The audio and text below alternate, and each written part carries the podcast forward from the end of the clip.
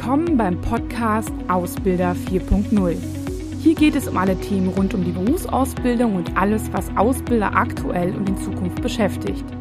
Ich bin Claudia Schmitz und freue mich, dass du dabei bist.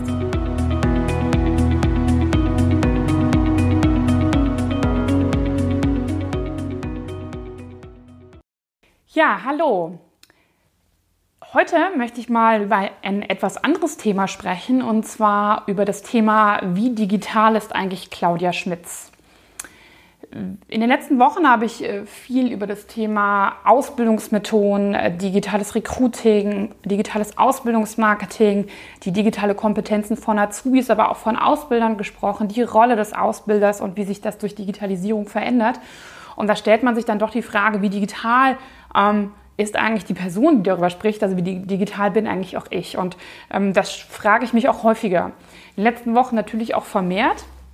Und ähm, da ist erstmal die Frage, nämlich ich finde diese Frage, wie digital ist eigentlich Claudia Schmitz, gar nicht so einfach zu beantworten, weil man sich erstmal überlegen muss, wie definiert man dann eigentlich digital sein? Für mich ist digital sein nicht analog, virtuell sich auszutauschen, ähm, Programme zu nutzen, aber darüber hinaus auch in der Lage zu sein, Digitales zu gestalten, ob es jetzt Programme sind oder alle möglichen Arten von Medien. Also nicht nur das reine Konsumieren, sondern in der Tat auch hinter die Kulissen zu gucken und das zu verstehen, was ich dort auch tue. Ähm, wenn ich auch noch mal ganz ehrlich bin, dann habe ich auch überlegt, wann habe ich denn mit dem Thema digital angefangen? Und das ist doch dann schon ein bisschen länger her, nämlich das muss so in der neunten Klasse gewesen sein. Ich gehe davon aus, ich war da so, das muss so, wann war das denn so? Vielleicht 1998? Ich müsste da jetzt noch mal genauer nachschauen. Ähm, und da habe ich nämlich als Wahlpflichtfach Informatik belegt.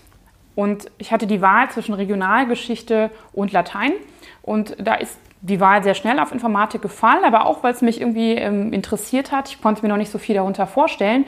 Ähm, was sehr su super war in der Zeit wirklich, war, dass wir ähm, neben MS-DOS auch, äh, sage ich mal, die Textverarbeitungsprogramme wie Word, PowerPoint und Excel gelernt haben. Das war damals ja, sage ich mal, noch recht neu und ähm, das konnte, kannte man nur aus dem Business-Kontext, aber das hat mir dann halt wirklich auch für meinen Berufsstart oder auch für mein Studium nachher super viel geholfen, dort eigentlich auch schon ganz gut unterwegs zu sein im Vergleich zu Freunden und Kollegen. Das habe ich dann natürlich erst später auch festgestellt.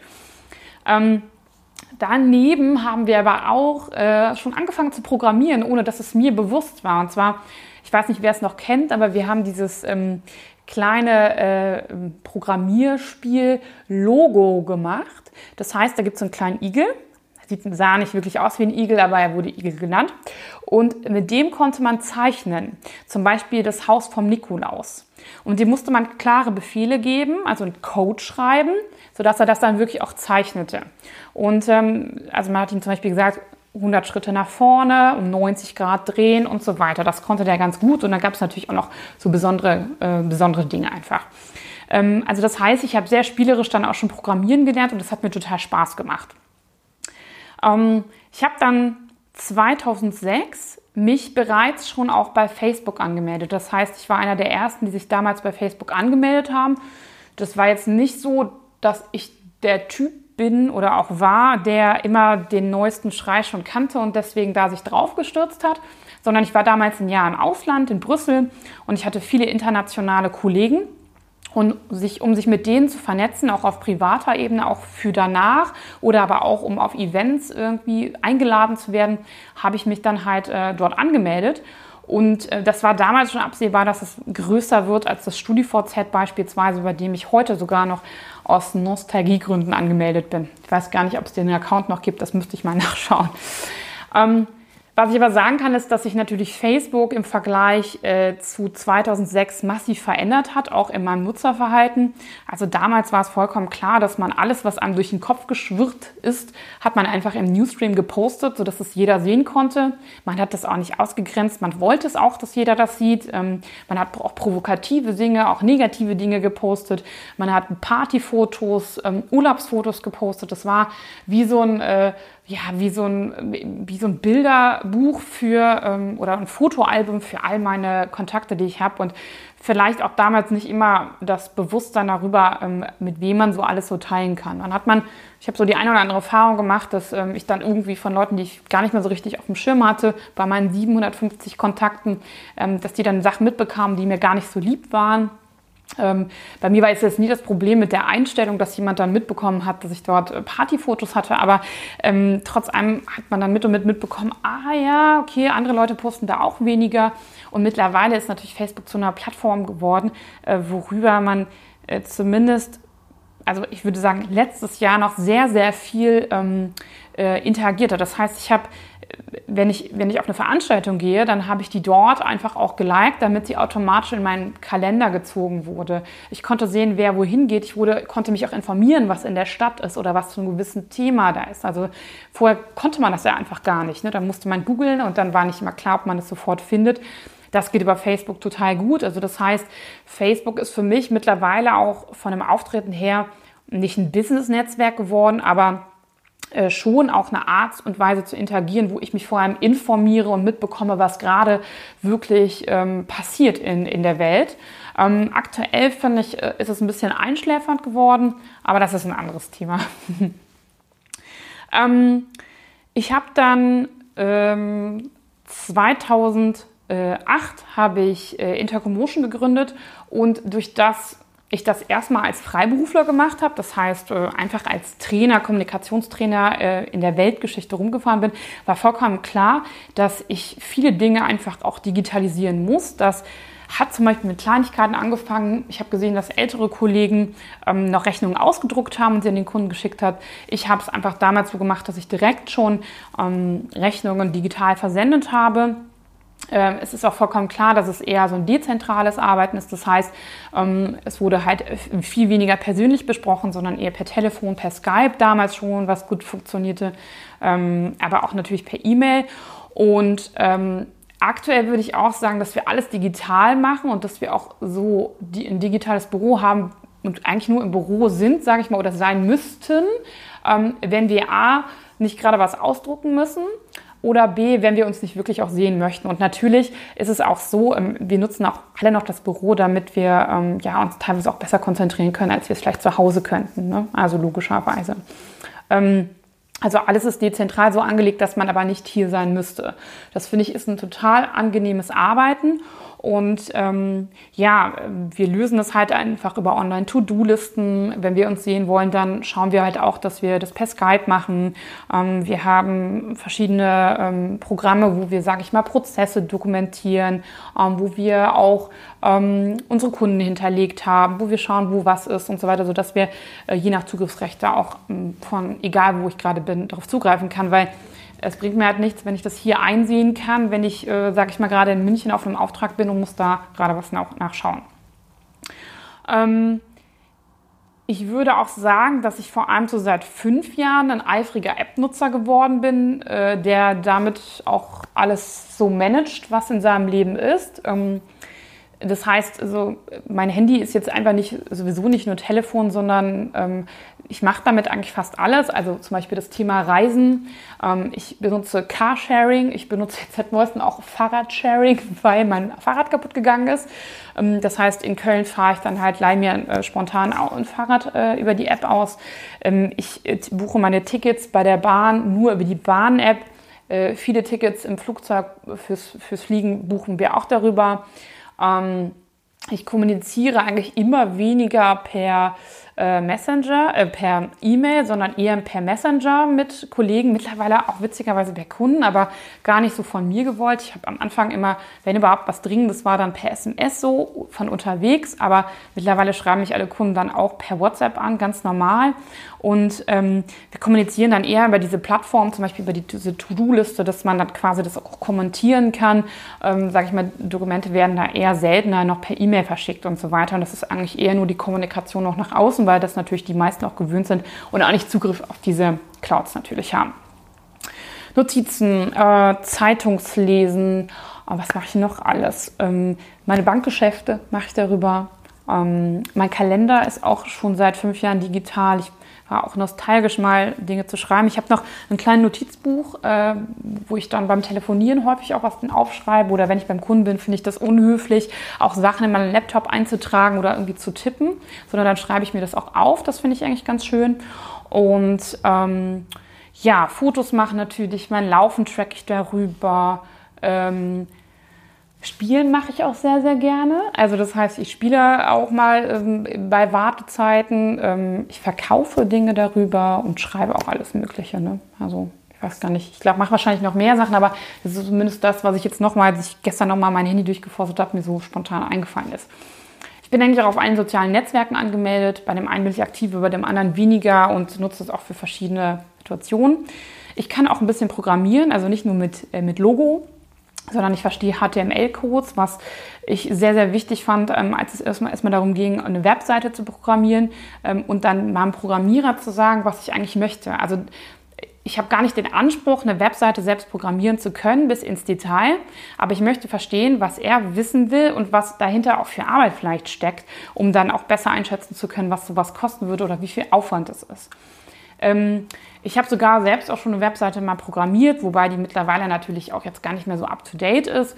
Ähm, habe dort mit WordPress und Plugins und mit HTML-Codes und, sage ich mal, mit Dr. Google äh, das erstellen können. Und ich finde, ähm, das äh, ist eigentlich gar nicht so schlecht geworden. Also ähm, einfach um zu verstehen, was dahinter steht. Aber da bin ich natürlich sicherlich, wenn man jetzt mit, äh, mit Programmierern spricht, ähm, auf, einem, auf der ersten Stufe. Trotz allem so ein bisschen das Verständnis, was, was, dass man dahinter Befehle stecken hat, die, die halt dann nachher, sage ich mal, das Frontend halt auch einfach bilden. Ich lerne auch gerne digital. Ähm, ich habe in den letzten Jahren sehr, sehr viele sogenannte MOOCs, also Massive Open Online Courses besucht, also ähm, alle möglichen Online-Kurse, die es zu allen möglichen Themen gibt. Ich bin da aktuell aber so ein bisschen davon ab, weil ähm, ich merke, dass ich dort sehr, sehr schnell frustriert bin. Und zwar A, ähm, entweder weil ich merke, dass es für mich nur so ein Durcharbeiten ist und ähm, dass ich mich selbst stark disziplinieren muss. Das kriege ich meistens hin. Also ich bin meistens auch einer von denen, die es bis zum Ende durchziehen. Aber in vielen Kursen ist es ja auch so, dass man interagiert und dass man auch in kleineren Gruppen Dinge erarbeitet.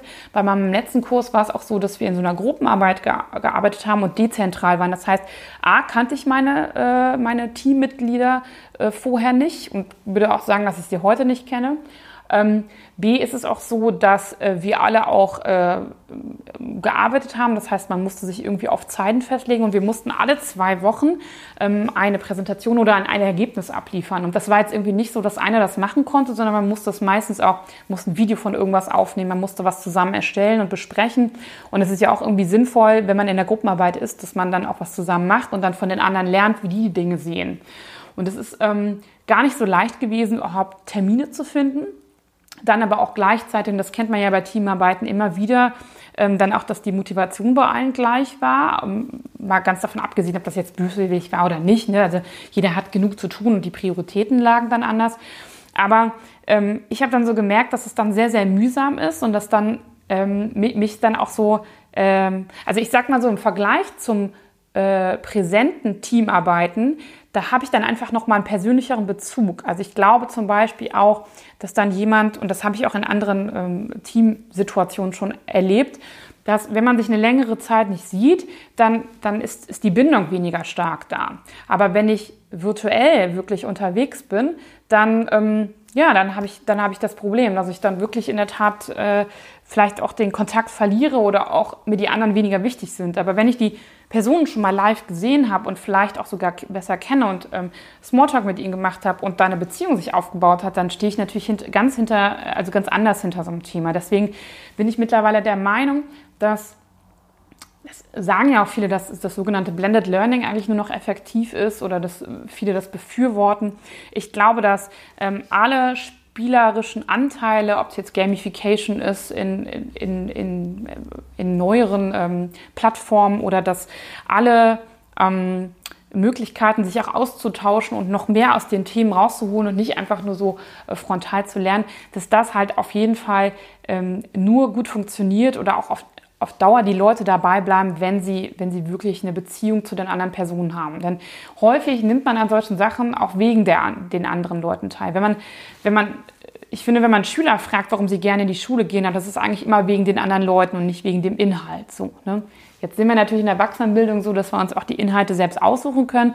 Und deswegen ziehe ich dann die Dinge trotzdem durch, weil sie mich natürlich inhaltlich interessieren.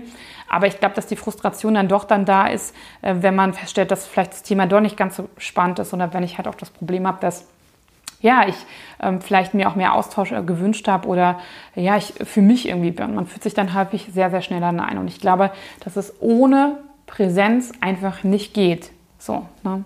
Es sei denn, ich mache irgendwie, keine Ahnung, eine Stunde Webinar zu, zum Thema Finanzen, sondern ich brauche beides. Das ist wirklich meine Meinung mittlerweile, also auch aus Erfahrung. Ähm, die Frage ist halt noch, wo kann ich vielleicht noch was lernen?